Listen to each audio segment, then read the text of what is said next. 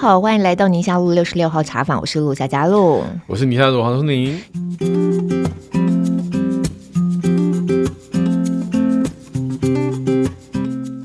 们要聊的这个主题啊，其实就是少子化啦。老实说呢，我们我们节目聊这个题目有聊过几次哦。嗯、但最近，其实我在新闻当中啊，又开始看到我们有一些专题在讲少子化的各方面的冲击哦啊，我就觉得虽然好像是一个老题目啊，可是因为趋势上面一直都可能来的太快了，是冲击性太强了，所以就新闻的角度在切入的时候，大家还是会觉得说讲起来大家会很有感觉，哦、嗯。这个少子化的感觉，应该是跟每一个人的生活经验有关了。对对对，哦、就是看你们家孩子到了什么样的年纪，然后他看爸妈的职业，我觉得看爸妈的职业。对，如果你是学校老师的话，对，小儿科，小儿科医师有感觉，有有有。对，然后现在一些大老板在找这些年轻的劳工、劳工的时候，员工的时候，我觉得不同的行业应该对于这部分都有不同的感受。对，我是在想一件事情，就是其实这个题目有点。像是我们之前找彭博士来的时候讲天候的状况，嗯、就极端气候，对，就大家都知道这是一个很严重问题，然后好像趋势无法挡这样子。那我们到底该怎么办？我最近有一个体悟，就我们在过去想的就是我要怎么样把这趋势稍微挡下来，或稍微拉缓一点。你记得吗？我们上次在聊少子化的时候，我就在这样讲，我就说我当然知道少子化是一去不复返了，但是有没有办法做一些什么事情，然后不要这么快，好让整个社会还是有一点机会，有一点空间，我们可以稍微准备一下。可是我觉得我现在的想法真的就不是这样，被彭博士影响了。对，我现在是，我们改变不了，但我们就接受它。对，对，我现在有点适应它。对，我现在有点是这个想法，就是我们就面对吧，我们就接受吧，就面对吧。所以其实面对少子化也是这样，既然就是这样了，我们要怎么样去面对它？然后刚好看到九月《亲子天下》最新的这一期，嗯、其实就是这个角度，哎，就少子化，好，就这样了。那我们要怎么样在这样子的现状里头，嗯，来思考教育，来思考新的家庭、新的亲子关系，或新的一个这样的社会面貌，在少子化的各样冲击之下，对，我们应该要怎么接受挑战？对。所以，我们今天的主题就是《亲子天下》的九月号，以少子化浪潮上新家庭、新教育，然后为幸福而教，这样的副标非常有趣哦。就是少子化浪潮下，哎，可是我们是为了幸福而教，而不是为了焦虑、恐惧，说完蛋了，这世界上人口怎么样怎么样，结构出了什么问题？对对，我以前真的都是这个想法耶，就是我们要怎么样力挽狂澜。现在真的是那个主播职业病了，主播职业病这样，就是不断的点出问题。对，然后说，请他赶快想办法解决。我只是负责抱这一个小时而已，问题好多，我要回家休息一下。所以现在是这样，我开场结束之后，我已经要准备回家休息。接下来就交给你了。天呐，要要适应哦，好，要要与少子化共存，要不然我这样一直自律神经失调，每天搞得自己很慌张这样子。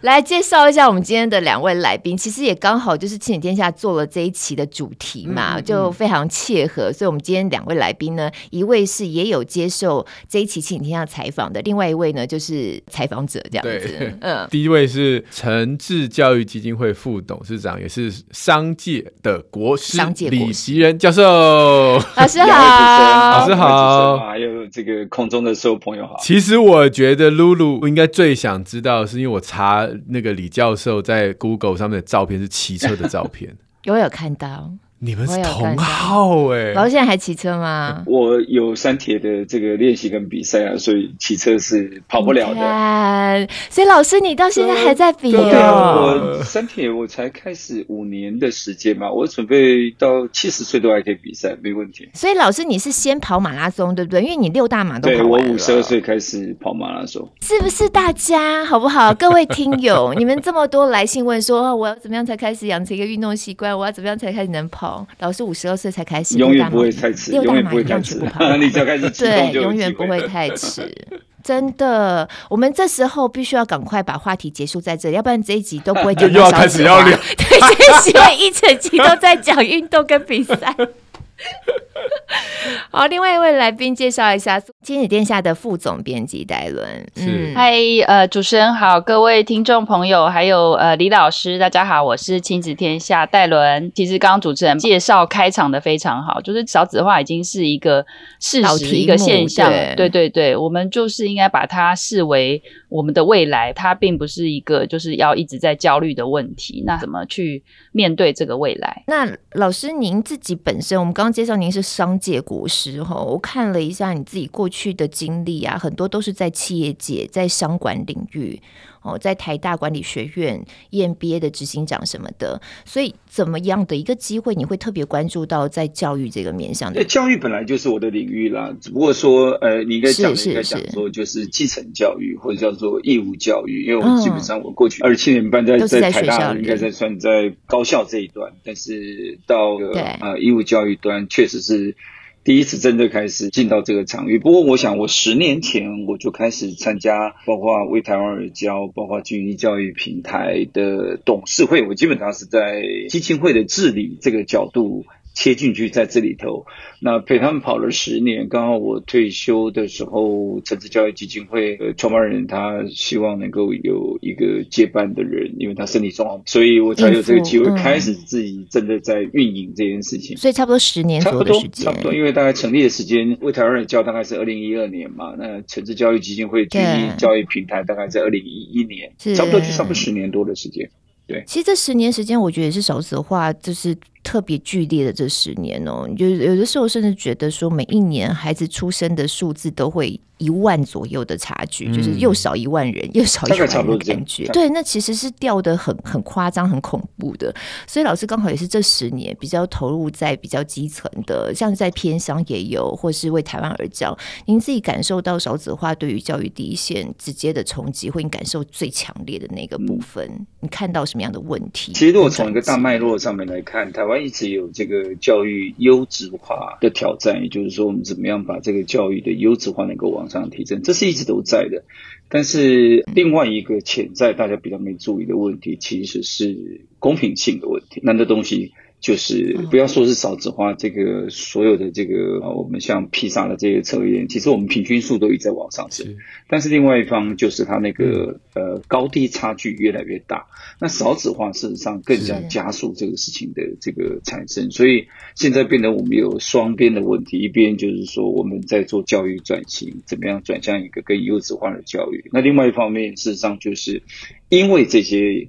呃，转型的过程，事实上再加上少子化，会让这个呃，如果我们没有有效的解决这个问题，将来我们一定会产生出来这个社会最底层教育没有办法跟上的这一群，会变成是社会上非常大的负担。那因为孩子数已经都减少了，所以我们在同时做教育的优质提升，其实另外一部分也应该注意到。如何扭转这个偏向的教育困难这个问题？这个真的也是因缘机会，在这个关键的时刻里面有机会参与到这件事情的改变。过去这个大家对偏乡的刻板印象就是呃硬体啊资源的缺乏，可是我想这么多年来资源在这个偏向的投注，是不是在硬体上面已经不是最主要的问题？其实偏向的孩子到底他们面临这个所谓的 M 型化的教育的现状下，他们最缺乏的是什么？对，这个非常好的问题。其实我们的那个呃。资源投在教育里头，事实上并没有减少。那现在最大的问题其实是结构性的问题啊、嗯呃，硬件大概也都充足，嗯、包括现在我们还有一个两百亿的生生有平板要扎下去，班班有网络，大概不会少。生生有平板，对。但我提几个数字，大家就可以去感觉到这个问题所在。我们这几年下来，因为少子化的关系，所以孩子数呢就少到每一个学校，甚至低到甚。讲三四十个孩子，全台湾五十个以下的小学，嗯、大概有将近超过五百间。那如果少于一百个以下，大概有一千间。这个占比大概在全台湾的小学，大概是在两成到四成左右。那各位知道，如果一个学校是只剩下五十到一百个孩子，那都不要讲说未来可能还会再继续往下减，它马上产生一个问题，就是它只剩下六个班。也就是一个年级只有一个班，对。那一个年级只有一个班的时候，嗯、我们那个老师的配备啊，因为他是跟着班级数在走，所以老师的数量就等比的往下降。那往下降的时候，你要构成一个完整教育的专业化的组合就不够了。这意思就好像说，如果我们今天把台大医院缩小成为十分之一，它就不可能 run 得出来了。就算我今天有这些医师，可他每个科的医师可能就变得很少很少，那他就不可能 run 出来一个这个呃有专业化跟这个优质内容服务的一个机构。所以这个问题事实上就会造成偏向已经是困难的地区，再加上老师因为这个班级数的减少，所以他配备比减少，那就会变成老师的专业度还有他的发展性就开始受限。那另外一个更困难的问题就是，偏乡本来就存在这个呃当地的社经地位相当程度是比平均数来的低很多的，所以家庭的支持功能是不在的。那这两个因素下来的时候，老师第一个他自己的专业发展很困难，第二个呢，家庭的支持又不够，他事实上要承担变成是双重的问题。所以有很多孩子在、嗯、呃这个心理上的受伤啊，无法学习啦，或是家里的刺激早期的刺激不够等等这些问题，完全都反映到这些偏向的教育里头。所以偏向教育事实上是很多问题综合起来的一个困难现象。嗯，然后在少子化之下，有些东西就更凸显了。我刚刚想到是那个听见歌在唱，有没有？就是体育老师变成也要去带合唱团。对，那就是因为老师数太少，所以每个人都要兼不同的专长。我们的小学老师一个礼拜要教二十个小时嘛。那他如果班级数不够，他的专业没办法凑到那个时数，他就得当行政啊，或者他得国文老师得教数学啊，就是这样子。除了这以外，还有一个很严重的问题就在于，因为所有的县市政府都不晓得孩子数还会继续减少，所以当这个学校开始规模缩小的时候，他开始就把正式老师的编制开始跟着缩小。那变少的时候，不足的地方呢，就只要用所谓叫代理老师，其实就是就是合约制的老师来这个 来填补。所以台湾啊、呃，我们的代理老师的数量在过去几年也急速增加，大概从五 percent 增加到十七 percent，偏向大概会高达四十到五十 percent 都是代理老师。嗯，那这么高的比例代理老师，就又产生下一个问题，就是老师的那个流动率啊就会很高，因为他是每年每年签约的，明年不见得换到你，不见得呃你还会在这个学校，所以呢，呃，他的流动率高达四成五成的时候呢，孩子今天看到了老师跟明年看到老师他不会一样，所以他好不容易跟老师建立了感情呢，他到了下个年级的时候，他又被剥离掉了。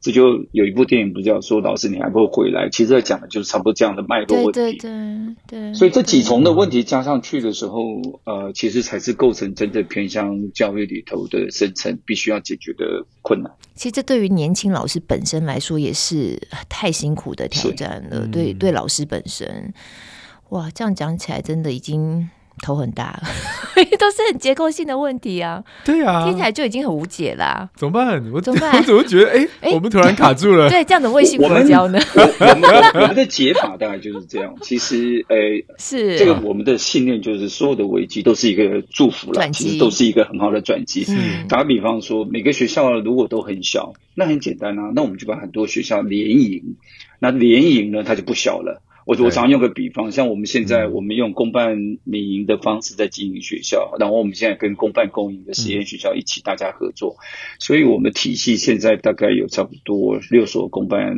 民营的学校，外带大概三四所公办公营，大概会有十所学校。我们十所的学校分布在全台湾，从南到北，从东到西，都非常偏远的地方，非常离散的地方。但是我们 working together 像是一个 system，所有的老师是在一起共同准备跟共同学习。所以我们的老师数加起来大概有一百七十几位，学生数加起来在八百位。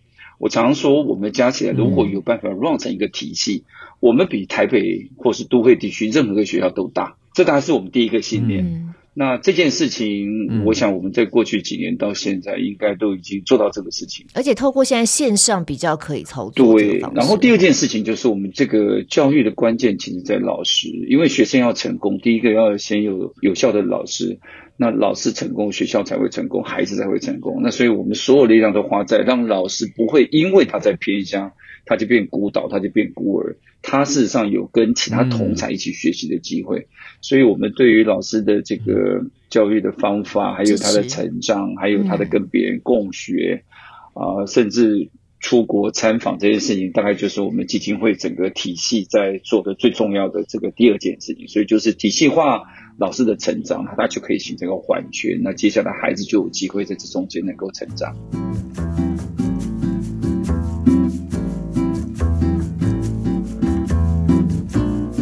讲比较像是在学校里头状况啊。那想要也请教一下戴伦，在我们这一次的报道之后，你们有没有看到，就是说普遍来说，现在的家庭、现在的家长，在少子化的整个环境里，对于孩子的学习，是不是看待的眼光跟角度的要求啊？对孩子学习要求，带领孩子学习方式啊，都有一些改变。为了想要了解家长的想法，我们就做了一个问卷调查，嗯、然后大概是有一千三百多位的呃家长的回复。的确，就是像主持人刚刚提到的，我们有看到，就是目前家长对于孩子的一些呃能力啦、期待，我觉得是跟以前有蛮大的不一样。我这边举例，呃，像我们当中就有问到一题。问家长说：“您期待说孩子在进入社会以前，他在学校里面他可以学会，或者说学校可以教会他哪些能力？”那我们这边就提供了大约有十来个选项啊，然后让他们去复选三个。结果第一名百分之六十一家长认为是人际相处的能力，就是沟通合作，对。然后第二名的话是批判思考、逻辑推理的能力，这个有百分之四十三。那第三名的话是要希望认识自己，能够发挥自己优势的能力，这个占百分之四十一。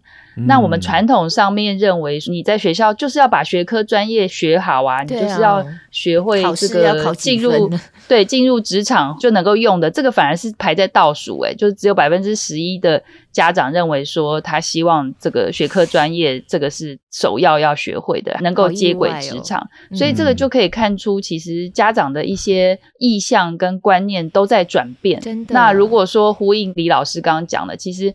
在家长的期待有这么大的转变之下，然后老师其实势必就要去承接，或者说面对这样子的一些需求的改变。那再加上就是刚刚讲到偏向教育有很多的一些困难点，这个其实在教育现场面临到的压力其实是非常巨大的。嗯嗯。不过我看到你们这个调查的下一题就蛮有趣的，就是。家长希望孩子能够在学校得到人际相处的能力、批判思考能力，可是有百分之六十六的家长对学校没有信心。所以我希望，但是我不相信你，你可以教的好，这这还太怪了。然后就回头还是叫小孩把那个考试成绩拿出来，看一下你这考几分这样子。为什么会对学校的教育这么的没信心呢？这个主持人现在讲的这个点，其实就是台湾现在真的在一个转型的十字路上。就是简单说讲，就是我们过去长期以来这种所谓叫学科考试导向的这个，不要说叫余毒，我们说惯性好了，一直都是一直在存在。即使我们今天课纲改了，但是这个。整个的惯性一直都压制在这个制度的运行中间，然后我们的课纲说，希望我们要往另外一个方向走，要往这个非认知。刚才所说，其实都是非认知能力。这非认知能力的发展，老师开始就束手无策了。他就算想要好，我们开始转轨，嗯、但是问题回来，他还是要面对考试成绩。那所以，所以家长在讲这件事情的时候，其实说实话也是要检讨自己也很矛盾。我现在就是面临这状况啊，因为我们家一直都是在体制外实验学校体系嘛，就是为了要培养孩子的那些能力，所以选择了这个这样子很好的一个地方。可是等到我们家姐姐她现在要国二了，我超焦虑的，因为你就开始想她接下来会考怎么办？对，她这中间怎么接过去？嗯，所以我在这个过程当中，我也觉得，那我现在是我我对我自己的状态，我其实我也很难拿捏。我。身为家长，老师刚刚讲的很好，我们有那种过去，其实就是遗毒。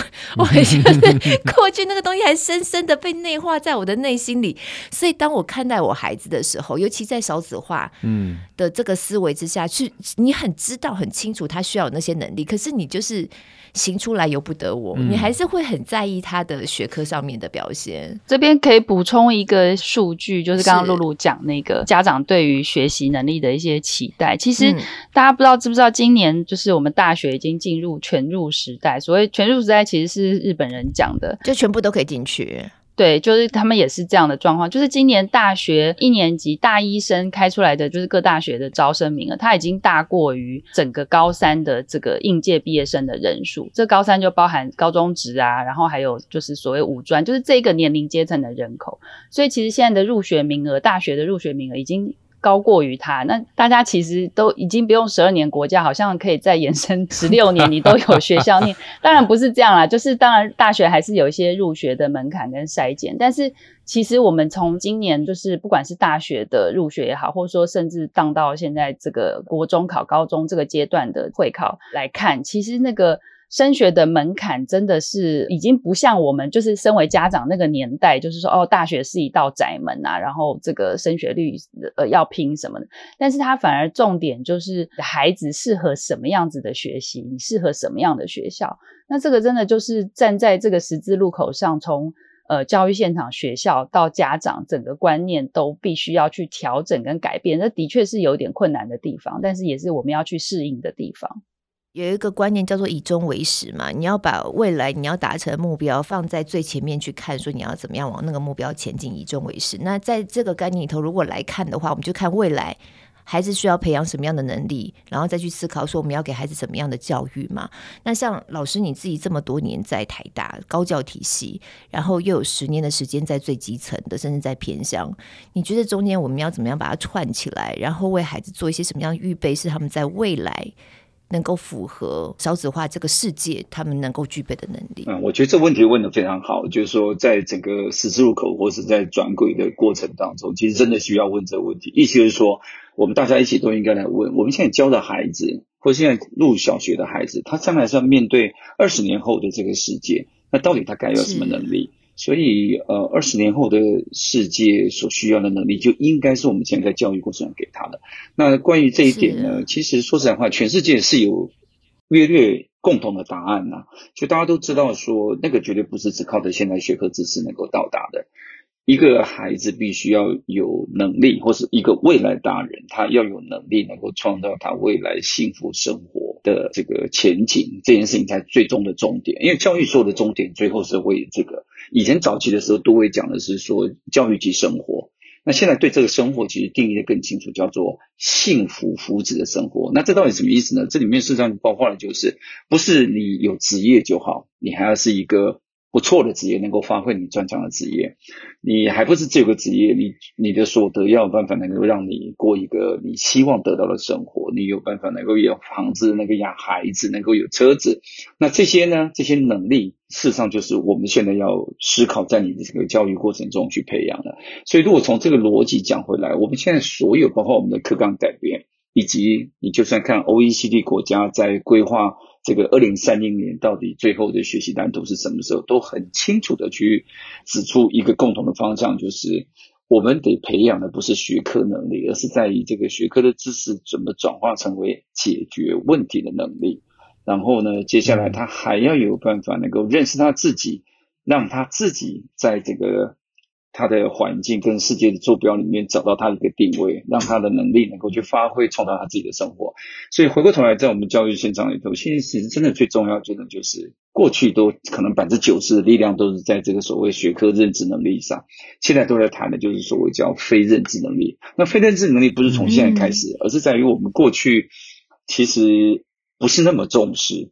现在这件事情变成比重必须要加高，那我们就开始碰到一个问题了：教这些所谓非认知能力，非认知能力是什么呢？其实就小孩的这些品格能力，对不对？刚才所调查这些事情，与人相处，这是沟通能力，这是协作能力，批判思考也是一个重要能力。除了这个以外，你还有这个其他的这些非常重要的品格，比如像是乐观、热情、自制、坚毅等等这些，你常听到了这些东西，都是应该我们在过程中要教育孩子的。那现场老师开始碰到一个困难呢、啊，这些东西我要怎么教？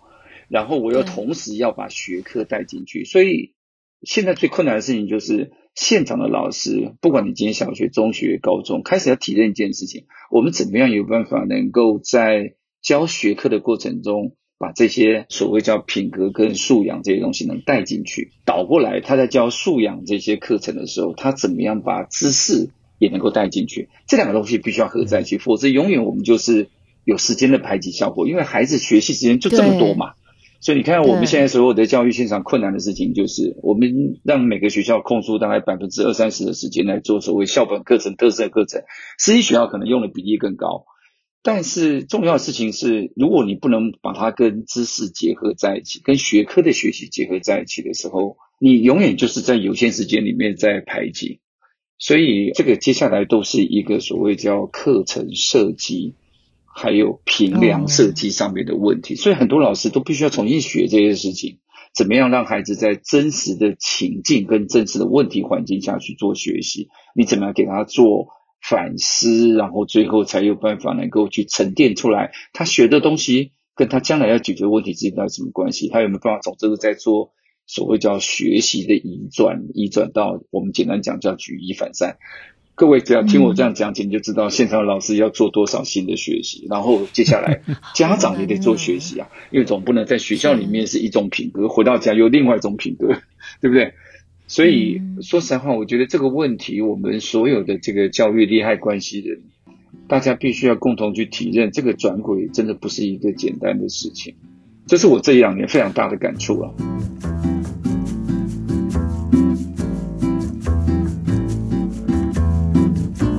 我想，刚刚李教授跟我们分享这个内容，就呼应到他呃，就是诚志发展的这一个所谓的 KIST 的教学模式了。因为，因为我为什么特别讲到这个，是我之前也看过呃类似的报道跟书籍，就在讲说，美国其实在过去二十年来一直在思考这个问题，就是他们的这一些呃弱势的孩子为什么都毕不了业？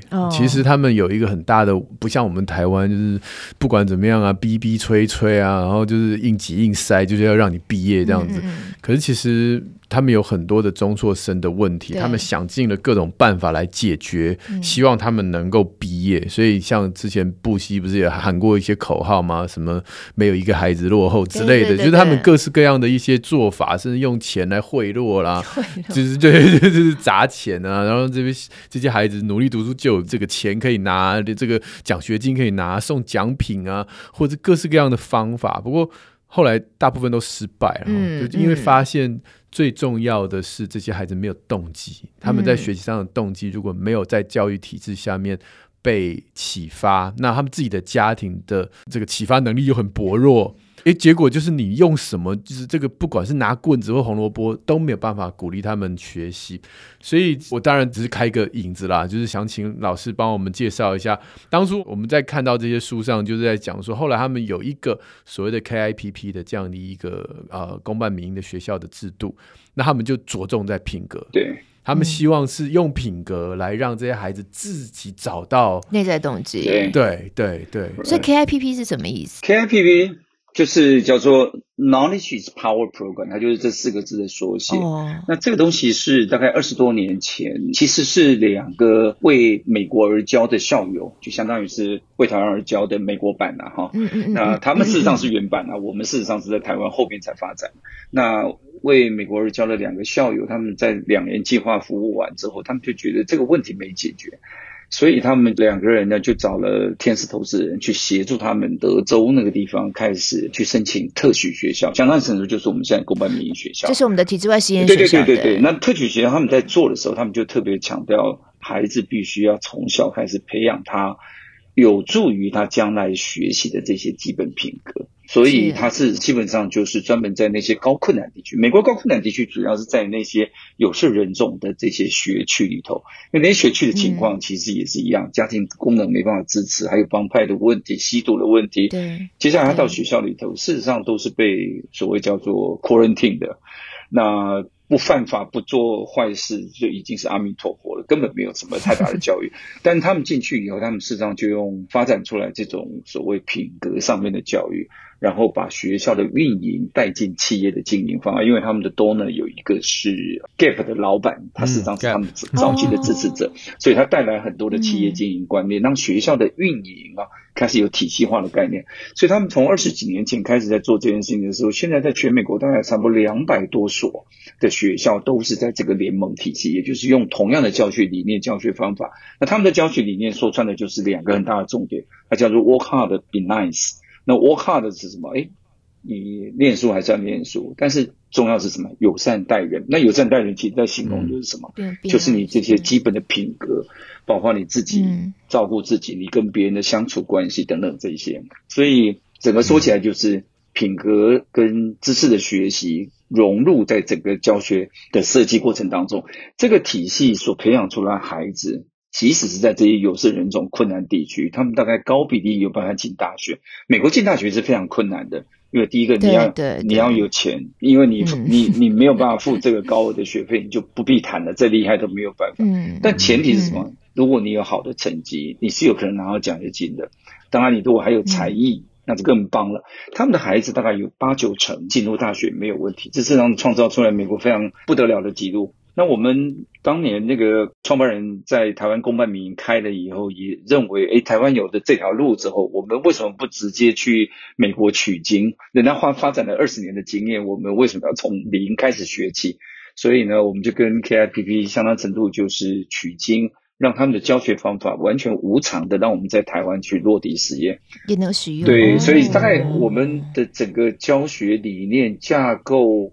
还有整个我们体系运营的方式，基本上都是跟他们学的。但是在台湾有很多落地的实践是他们没有的，包括比如我们自己的脉络问题，还有包括一些文化，我们有原民的学校，这些东西就是我们后来在这里面又把文化力加进去的，所以这大概成为我们现在这个体系里面运作的一个很大的特色。这样，所以我们 KIST 四个字母是代表什么意思？Knowledge is 就是。Keep Inspire School in Taiwan，就是我们受他激励的学校在台湾，oh. 因为他们基本上来讲，他们也没有 run 加盟啊，所以我们也不能直接叫 KIPP。Oh. 那 KIPP 我们就把它转换成 KIST，、oh. 这也是全世界独创。那我们在台湾现在在公办民营学校体系里头，应该是台湾最大的一个体系了，因为其他台湾的公办民营学校都是比较像是各自在运营，没有人在 run 体系的。这样子，但但我一直对这个细节很好奇，是。就是所有的学校，就算没有使用啊 Keep，没有用 KIST 的这样的一个系统的学校，也都在某种程度上叫小朋友一定要 work hard be nice，就是 但不会有哪一个学校叫小朋友说啊，你不用 work hard，然后你可以 very harsh，不可能的，是这一定是，但但是问题就是你怎么样实践这两件事情，在所有的这个教学里头，然后还要克服刚刚所说的，就是如果你真的是那个百分之二十。的偏向学校，老师怎么发展？老师有限的这个编制，你怎么样做到完整的教育？这就是困难点。那所以如果没有体系，光一个学校是没有办法的。所以教授可不可以给我们剧透一下，到底那个？那个速率决定步骤是什么？就是最怎么做？对，就是这这这样的一个经。对对对对对。我们的做法基本上就是，第一个，我们有一个教学架构，就是老师在现场怎么样去有办法能够我执行我们所谓叫做双重目的教学。双重目的教学就是我们把品格跟知识其实是融合在同一个时间里头去教。嗯，这样的话你才不会说哦，就像以前一样，我们上那个。呃，三民主义或是伦理道德的课，另外拨开，不是这样，而是在于它同个时间，品格归品格，知识归知识，绝对不是这样，因为你这样就没办法叫做双重目的教学嘛。好，那所以呃，比如说我们今天在教这个坚毅，那坚毅呢，其实在数学课非常好 deliver 这事情，孩子做一定会错，错了以后你怎么让他理解我怎么样能够把这个错的问题能够解决，而不是只是告诉他说你错了。所以这个过程其实就要培养他的坚毅的品格。Oh. 那我们有很多的方法，包括他自己跟他同学，他同学怎么协助他。那这时候他就可以学习怎么样叫做社交智慧跟感恩。嗯嗯嗯。所以在这个里头，你必须要跟孩子有个对话，让他从他所发生的行为中间代表的意思。让他理解，嗯，理解完了以后，他才知道怎么样重复，重复以后才会成为行为。简单讲，我们就是这样的逻辑。可是这些事情要在课堂里面刻意让它发生，那老师必须要有觉知，老师必须要有方法，否则一节课五十分钟就过去了。其实要混过去很快，啊，可是对我们来讲是非常紧张的五十分钟。五十分钟我们要知道今天要处理什么样的知识，然后要带给孩子什么样的品格。完了以后，今天上课跟昨天有什么关系？跟明天有什么关系？这都是在设计的过程当中。最简单说起来，教学方法跟教学设计，这个实际上是在转轨过程中最重要。那我们大概就是全力的协助老师在上面能够成功这样子。那家长你知道吗？家长还是很 concern，对，就是你考出来的分数。老师刚刚有讲到你评鉴的制度，我觉得这也一定要跟着转。这没有转，家长还是卡在那里。完全正确。所以我们先做的第一件事情就是，呃，我们家长也有品格营。所以像我们如果有孩子，呃，孩子从他学校来，你不能丢包。嗯、家长呢，也必须要开始学习这些品格语言。那这些品格到底教育是怎么回事？他、嗯、必须要跟我们同步，所以我们在家长的经营这一块也花了力气，才有办法跟这个里头同步。这才是第一个事情吧，哈。然后接下来就是我们在这个社区的经营啊，要把社区的文化带进来，因为孩子的学习他不是在一个真空瓶里的学习，他的真实情境就是他的社区跟家庭的生活情境。所以我们现在在推的第二部分，就是除了品格以外，很重要的事情就是我们在希望能够推这个专案导向的学习、问题导向学习。这些问题完全来自于他的生活情境，让他的生活情境中间能够产生出来问题，然后我们带给他方法，方法以后他解决问题，他就可以培养能力。当然，我们还要解决一部分的问题，就是那个孩子的差异性很大，因为这个一零八课纲很重要的一件事情就是适性扬才嘛。那所以这个差异化，说实话，他不是等到考试的时候才区别，那已经来不及了。你必须要在过程中让他知道他的差异怎么样形成他自己的力量。所以这里面就有两个：一个学科学习的时候，你必须要把强的跟弱的在一个班级里面有办法处理。然后第二个问题就是，哎，他学科弱，但是如果你透过专案的学习，能看到他自己的强处，他才有办法能够找到他自己的热情。所以在我们的学校里面，我们对于成绩这件事情，反正本来偏向成绩就比较差了，我们也没有要求这些要变成跟都会一样。重要是这些孩子有没有办法找到他们将来立命生活的能力跟方向，这是重要。主持人刚才讲的非常重要。我们现在重要的事情就是这个平量要出来，要让他知道学科跟呃能力的发展这两件事情必须要 side by side。这不仅只有我们的问题啊，全台湾所有的这个。包括我想，我们这次跟戴伦在讨论的时候，也讨论一个非常重要问题。我们办了一个专题，就是呃，现在大学入学的时候，不是有那个学习历程档案嘛？其实那一部分就是在看这个事情。可是我们的大学这一端都只看学科，高比例都是看学科，那这就是一个最大的落差。我们两段没衔接起来的时候，你简单讲就是我们的评量没有办法脱离只是分数为主的。我想是啊，这就没办法发展地方。对对。这好难哦，这就变成一个结构性的问题。而且我刚刚还想要问老师说，老师，因为你自己常年也在企业界嘛，就是观察很多啊，你要再往更后端讲啊。企业界选才，对你企业界怎么选材？十个人来，先看哪一个学校毕业？对啊，你看台积电要选材，你就是看你是台大电机系的。我只是打个比方了，就是你这东西在我未来衔接职涯的时候，它就是我敲门砖的第一步嘛。的确，的确，这部分我可以插个话嘛，嗯、就是我们这一次在做这个采访的时候，的确也发现一个现象，就是。最近新竹县市，因为就是财政部公布的所有全台湾的什么收入调查之后，他们就是一直是名列前茅，所以他们就一各项指标都被拿出来检视。不过我们的确有发现一些状况，就是在这些所谓收入比较高的县市邻里里面，比如说以竹科来讲，他们还是蛮明显的，就是说他们的成功经验就是真的就是好学历啊，好拼的明星高中，然后台成清交，然后可能进入很好的公司的大厂去工作，然后他们就成为全台湾受薪阶级最高的一个族群。那在这样子的一个气氛跟文化之下，的确还是会有蛮多的家长期待孩子也是走这样子的一条路。这个也是的确就是呼应刚刚主持人讲的这个家长的一些迷惘困惑。这个是我们的现况了。但是我们如果真的用刚才以中为始来看，嗯、再过十年，再过十五年，这个情况我觉得应该会改变。为什么呢？因为你必须要有其他的替代。如果你没有产生其他的可能性的时候，大家永远只会相信旧的道路嘛。所以对企业来讲，其实说实在话，我们现在的这个取材学校的这个排名，还有学校的 level，事实上一定跟孩子的这个 IQ 有关系，可是跟其他事情都没有关系。学科成绩比较有关系，其其他其实没有关系。所以企业其实在这个人才的多元化，除了非常技术性的。比如像联发科这种公司，台积电这种公司，他们大概就是全台湾五大学校、五大科系这种东西，他们的重点。但是对大半的公司来讲，其实他们取材的时候的多样化也开始出来了。然后大学开始看作品，其实到了企业，他也要看，告诉我你会什么事情。学用落差这件事情，其实一直都存在。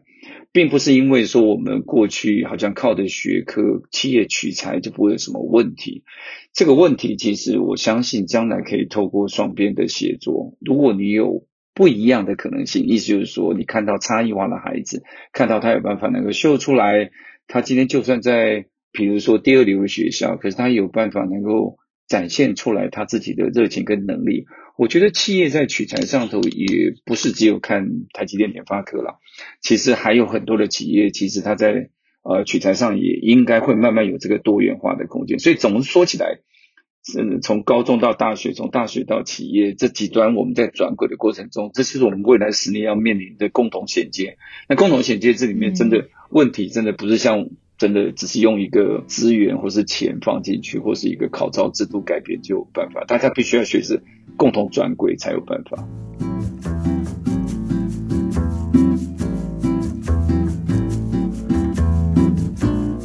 是每一个不管学生、家长、老师哦，然后企业界，而且教育界还有分，你是国小、国中、高中，甚至到大学端，那是全面性的耶，全面性的转轨。是啊，所以我觉得啦，我自己的感觉，我们在企业界里面最大最大的转轨，其实就是数位转型。我相信所有在企业界都了解这件事情，数位转型也已经差不多十来年的时间。如果讲的更久一点，你从两千年开始到现在二十年的时间。但是还是很多企业转不了轨啊，转型成功的公司还是算少数，嗯，你就可以看得到，这本来就很困难的，即使是在一个具有市场机能的经济体系里头。那现在回到这个教育体系里头，我们没有什么市场机制，哎，对不对？这市场机制都蛮缓慢的，因为说实在话，义务教育这里头是国家在贴补的，到了大学教育还是一样，我们的教育成本还是很低，所以它没有什么。自我调节的功能，大家就跟着这样的一个浪潮走。所以，当在要转轨的时候，我觉得我们的这个教育政策单位哦，太低估了这个转型所需要大的努力了。就这个整个的转变，如果不转变大，是过不去的。对对对。所以，我们还是回到今天的主题哈，家长本身，因为大方向常常在谈教育的时候，之前露露就讲啊，每一年都办教育年会，听完之后很惆怅，好像 年复一年，日复一日都在讲一样的事情，但就是理想很好，但离我好远这样子。但我觉得，我们今天如果回到我们主题是为幸福而教，那我们今天可以把再把那个眼光拉近到你自己孩子正在求学的过程当中，你希望他的未来学习的过程是什么？如果今天我们希望他的学习及过程是有幸福感的，我觉得这可以成为我们一起就是陪伴孩子的时候努力的方法。也许大环境像刚刚李教授分享的这个 KIPP 成功经验，为什么我们一定要在一个资源弱势的地方，我们才可以 implement 这样的一个 system？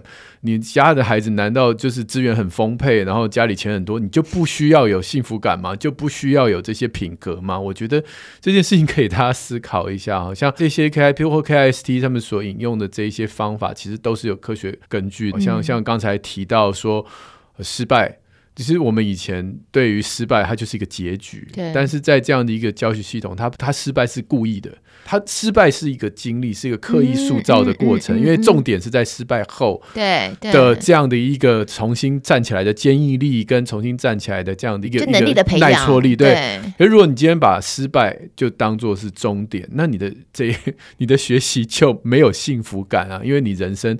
之后会失败很多次，那是不是能够在你的孩子在学习过程当中，就让他能够有这样的一个好的经历，而不是只要你拿个零分的考卷回家就被爸妈就是臭脸啊，现在大家也不敢打了啊，臭脸啊，酸啊，然后嘴巴不饶人啊，各式各样的这些说法，其实就等于是跟刚才讲为幸福而教是背道而驰的。刚才又提到了归属感，其实非常多的研究都告诉我们，一个孩子的学习第一步其实是归属感。当他觉得他属于这里，我属于这个环境，属于这个班级，我被接纳之后，他的学习才会开始有踏出就是这个正向循环的第一步。嗯，那这个李教授这么的努力的把就是他们教学的理念当中带入于这个他身边的社区，他的文化融合，我觉得这件事情其实就是未来的幸福感的来源。那你的孩子是不是能够也得到这样的一个祝福，我觉得这也是另外一个大家可以自己开始做的事，就是就不用等别人嘛，就这个部分，我觉得你就是自己心脏要很大颗，因为整个评鉴的制度还是在那里，所以当你要跟。传统的评鉴制度做抗衡的时候，嗯，你就要顶得住这个压力。如果我们希望孩子的这一辈子是受到这样的一个内在品格、内在动机而激励，然后在一个幸福的滚轮上面不断的往前学习、跟成长、跟迈进，你总不能就是只有在选学校跟选第一份工作的时候。所以我跟你讲，我就是觉得我真的要非常诚实的面对自己，“以终为始”这四个字，我就是要常常的拿出来看，嗯、你知道吗？要不然在这个过程当中还没有转过去的那个部分，你就卡在那里了。对。你就焦虑起来了，然后你就跟左边右边的同学比一比的时候，你就觉得哇，那我们家现在这怎么办呢？那你就要把以终为始拿出来看一下，对，对，因为这不是我的目标，所以我应该不要为这件事情焦虑。对，对，讲很简单，有没有？我跟你讲，真的做就很难。真的啦，就是真是多跟国师访问，多跟他聊聊。老师，你因为他看很多、啊老，老师你很乐观的看待目前的走向嘛？对，因为我觉得好难。就整个现在转型的方向，我觉得事实上是整个全世界的趋势。这个我觉得跟少子化一样，我觉得也不可逆了，也不应该逆。嗯嗯。那呃，简单说起来，就是说教育事实上是一条漫漫长的路。我们常说教育不是线段，是一个射线。所以你一定是要先知道你要射到哪里去，最后回过头来，我们所有每一段要朝着那方向走。所以呃，刚才说的那个，真的人的发展哈，这个过程长长久久，真的教育只是中间的一小段而已。所以我们怎么样让一个孩子能够去找到他自己的优势跟他的热情，然后让他在一个他可发挥的舞台，其实这其实是最成功的教育，因为。不是每一个人都是拿一百分就可以确保你将来就一定会有幸福生活。那其实家长如果只是仰赖一个成绩这件事情，也是不太负责任的。他就觉得好像成绩好了，他就什么事都没有了。好，因为如果孩子他自己只是在别人所设下来的目标底下去完成，他永远不会跨过他自己心中里头那个栅栏的。所以，呃，他永远不晓得他自己。到底在哪里？跟他想要做什么？我常常看在大学端看到很多孩子，你真的问他五年后你要做什么事？我告诉你，百分之八十的孩子说不出来的。百分之八十五哦，这么高的比例在台大。我我可以跟你保证，你真的台大，你随便去抽样，任何科技一样，你问他，告诉我五年后你想要做什么？你希望在哪里？八十五%的孩子回答不出来，嗯、他们都会说，嗯，我不知道，我还要尝试，我还要探索。但平常讲。哦到了大学端，固然也都是还是在探索，但是如果你没有一个方向的探索，你永远都在探索，这其实的承受度是不够的。有很多人在比喻说，我们的教育啊，过去的教育，事实上让所有的孩子，基本上来讲，到了大学端，跟西方或是欧美的这个国家的大学生比较，我们的成熟度起码落后了三年。那原因就在于我们在大学之前都没有让他们有太多透过真实生活情境。所做的学习跟挑战所产生出来的自我探索跟能力的建构，这些事情都不存在，完全被考试给取代掉。嗯、所以这件事情，我觉得在未来绝对不要再走回头路了，一定得大步的往前走，让这个透过真实情境的学习跟自我探索、讨论，然后 hands on 这些事情能够发展下去，他才有办法能够找到他自己的幸福生活。成绩真的要越来越降低它的比重，然后我们一定要把成绩以外的这个评量的内涵一定要能够建构起来。这些在教学方法论上都有了，只是我们现在现场的老师大部分，包括自己跟教育的过程，都可能在旧的典范底下。这个是我们要共同学习的。对，我们应该要访问一下现在的老师，他们幸福吗？现在老师。你都问了一个很好的问题，先从他们自己 是啊人生的这样的一个哈，对自己人生定义的，先来做一个普查。我跟你讲，你这问题问下去，大家老师都哑口了。怎么样，戴伦？其实我们这一期里面就有有这个台湾老师的确幸福度或对工作满意度跟国际 OECD 比较是算低的，但是还有更低的就是日本。对，师大在一个月前有发布一个基于台湾的国中老师大概九百多位的一个。OECD 的调查，从这上面的分析有个很明确的结论，就是说，老师的这个他的工作动机啊，如果是比较偏向于社会使命感这个导向的，他的自我效能感其实比较强，所以他一定要充分理解到这个教育的使命，而不是把教育当作工作。那这个时候，接下来他对于他的专业度提升跟自我效能感都会。偏强，这个是这里面最重要的结果。所以倒回来讲，到底比例有多少是只把教育当做个工作，还是把教育当做个使命？这当然是没有办法很这个黑白马上分得清楚。不过我觉得现在很重要的事情是在于，我们在整个教育的转轨过程中，要唤起更多的老师这个教育使命感。在这个转型的过程中，我个人猜测了，我觉得老师有一半基于这个使命感到这地方来的。这些我觉得有一半，但是这一半里头呢，真正他自发性的会改变的，呃，我觉得就像亲子有一个翻转教室社区一样，有万把个老师都非常活跃的，他们非常重视新的改变，嗯、他们也愿意学。这个大概有占整个，我觉得大概十五 percent 了。这十五 percent 翻动另外三十五 percent 愿意改变，你只要给他对的方法，我觉得这一半改变呢，会让另外一半有机会改变。这是我对未来对呃整个教师社群的改变的一个假设啦。所以我们现在努力在 work out 这十五 percent，我也觉得这是有可能的，因为在一个非常传统的职业体系下面，你如果没有 role model，就是理论都是理论，但是如果你没有一个可以模仿或可以学习的对象，其实人没有人想要跳脱舒适圈的。对，那时间一久，你就被框在里面了，你你也不敢有别的热情跟梦想。其实我们这个行业也是啊。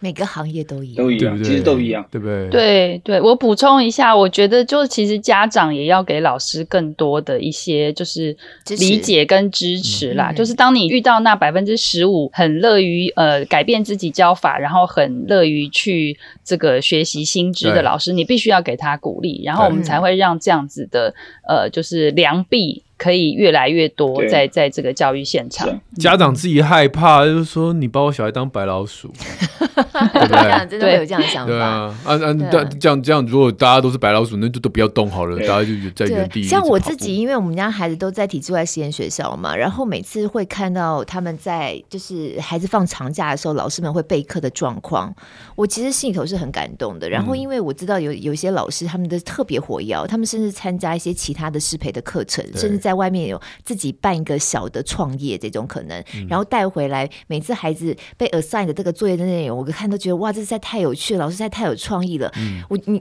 刚才李老师这样讲的时候，我就在想说，想象他们的备课，他们是一起备课的，那一些特别有活力的、特别有创意的老师所带进来的那个备课的那个热情的渲染，嗯、或者是带给他们比较积极面的一些激励的刺激，对，其实就会帮助其他老师跟进起来。是当他们一起在备课的那个环。环节哇，老师们一起在一个大桌上，然后白板贴了各种的小的便利贴，嗯、他们要怎么样设计课程？他们彼此想想法的激发，嗯、我觉得那个感受，我作为这样看，我都觉得好感动哦。啊、就不像以前，就是办公室自己一个人桌子呢，对，然后一直在写联络簿这样子，老师也一直在批联络簿的那种感觉，对对啊，所以这气氛真的是要起来。对，这在我们体系里面的概念就叫做，我们是用。我们是用全校在办学，不是用一个老师在教室里面当孤岛，所以这个教师社群化这件事情其实是未来越来越重要。因为在学习的过程中，很重要就是你要有 peer support，就你要有同才的支持。那同才的支持其实会让这些老师会更加有这个热情。那现在的整个呃社群化工具也越来越多了。其实台湾的这个基层教育现场里面有非常多那种跨校，然后自主性的这种学习社群存在。这种动动辄就是一两千个老师的。那这些老师呢，其实都我觉得都是非常棒的力量。然后真的这就这就是我说的那个十五 percent 的这个寄望就在这里头了。对，所以也不要太悲观。我觉得这个只要把这十五 percent 盘活。然后呢，去协助那三十五 percent 敢于踏出他的舒适圈，我觉得剩下的就是时间的问题了。剩下五十 percent 是等他退休吗？为什么老师一直不讲剩下那一半呢？剩下那一半，剩下那一半没有，这没有办法。有啊，老师讲剩下时间的问题，确实就等他们退休。这这个真的是真的是教育，真的是一个 一个一一个庞大的体系的，这所有利害关系人都必须要一起来努力，尤其在这个转轨的过程。那我是觉得我们的主管机关对于这件事情的难度啊，我觉得低估了。因为我在企业界，我们看了这么多年，数位转型这么大的浪潮，这么不可逆。说实在话，真的转型过去的成功的公司，也就是一两成。你看所有调查资料都一样。数位转型真的成功过去，大概就是一两成。所以其实教育也有可能，教育也是一样。所以你不是只是扎钱，你必须要知道这里面需要有支持的机制，对，需要有对的方法。那大家必须要一起来。所以我们体系在做的时候，虽然我们只有十所学校，但是任何学校想要学，在我们的资源能力范围之内，我们完全是开放。我们明年开始要唤起其他的基金会一起进来做，我刚才特别讲的这个 PBL 的这个教育，因为我觉得台湾如果不再大步的往这种问题导向、专案导向的学习往前走的话，我们那个学习历程档案里头的东西都是做出来的，真的。然后一样要花钱去帮他们美化，一样还是有钱人家的孩子能够端出来的东西就是不一样。嗯、最后都在搞军备竞赛呀，这是现在家长非常痛苦的一部分。但我觉得倒过来，如果我们在这个时候有办法把这个问题导向跟专案导向的学习的正确方法，然后协助更多的学校，包括城市的学校，包括乡村的学校的一样，我觉得在这个起跑点上，大家是非常公平的。因为大家都不会，是，所以我觉得这个东西就不再有城乡差距了，因为大家一起开始，所以我们现在正在结合一些基金会，开始把国外的这个对的这种 PPL 的教学方法，然后明年希望在台湾能够播种往前推进。你你一定要有对的方法，教育方法进到现场才能改变嘛。就像数位转型，你也得开始学什么叫做趋势整合，什么叫 Podcast 啊，这些东西不学的时候，你永远在旧的传统的行销思维，永远走不出来了。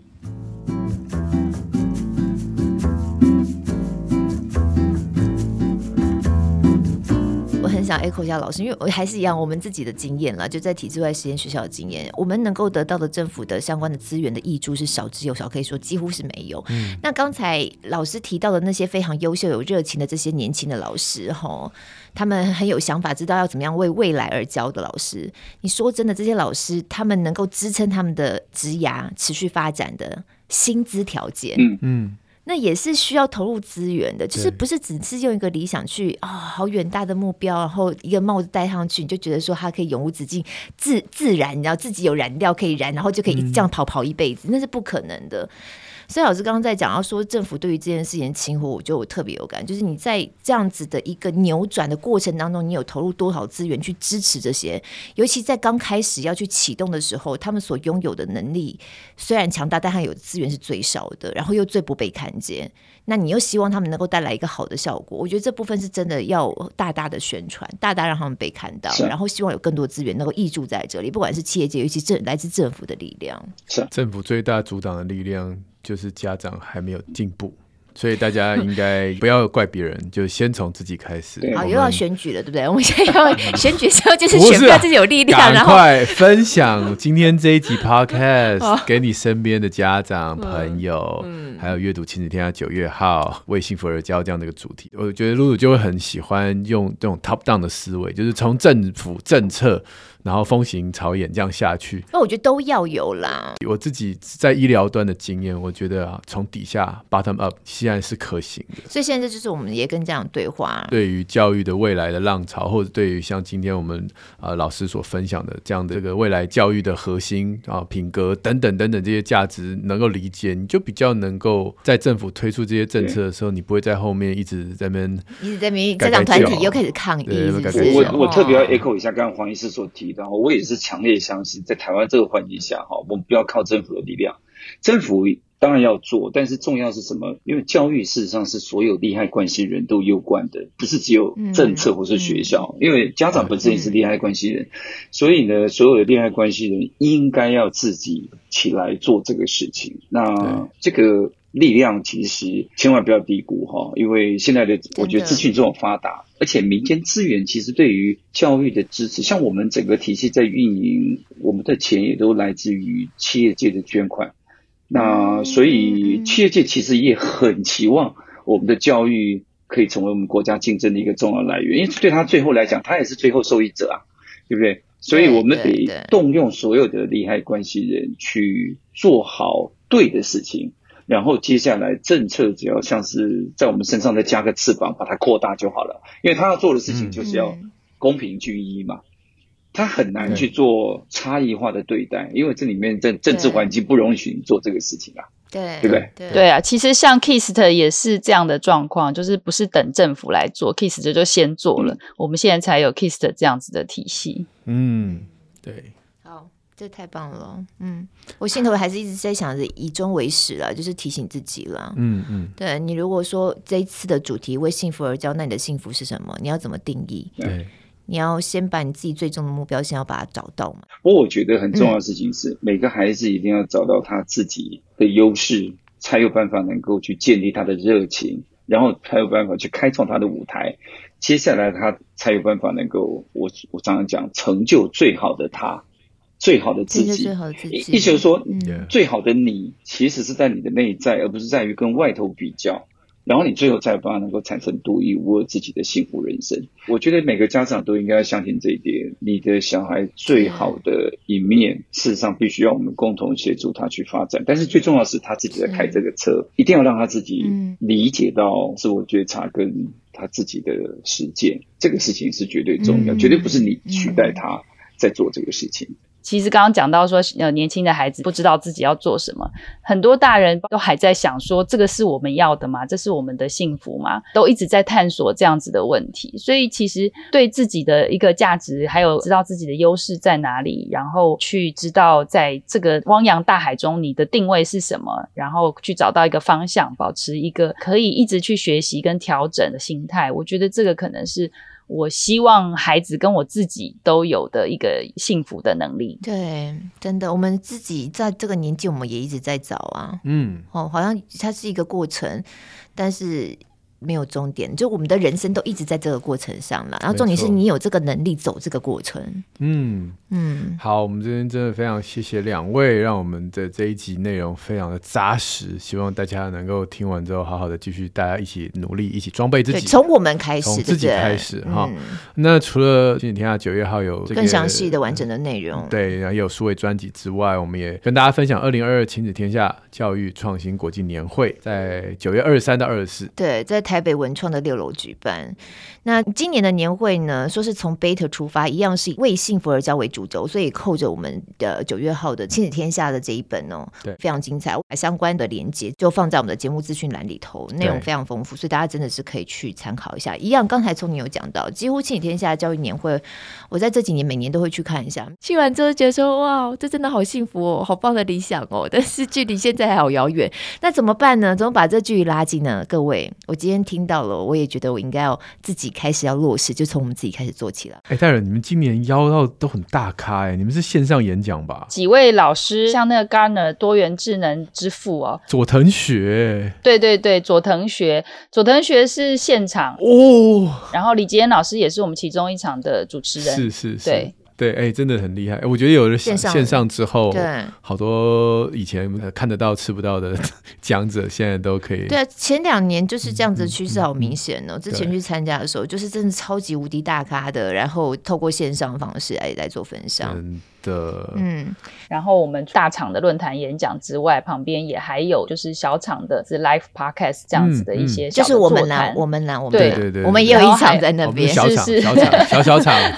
还有这个静态的展览，对，非常非常丰富啦，欢迎来现场。对，嗯，耶 Yeah.、啊，非常精彩的其内容哦，推荐给大家。然后刚才老师在讲到美国的一些状况之后，我又想到我很久以前推荐那本书，就是《预备教育的未来》。哦，对，那个是那个我完全就在讲 Summit School 的 PBL。对，对，对，对，对，所以我立刻又想到那本书，他怎么实践的，然后怎么样把一些学历非常落后的孩子带起来，然后让他们能够进得了大学的整个过程，嗯，又想到那本书。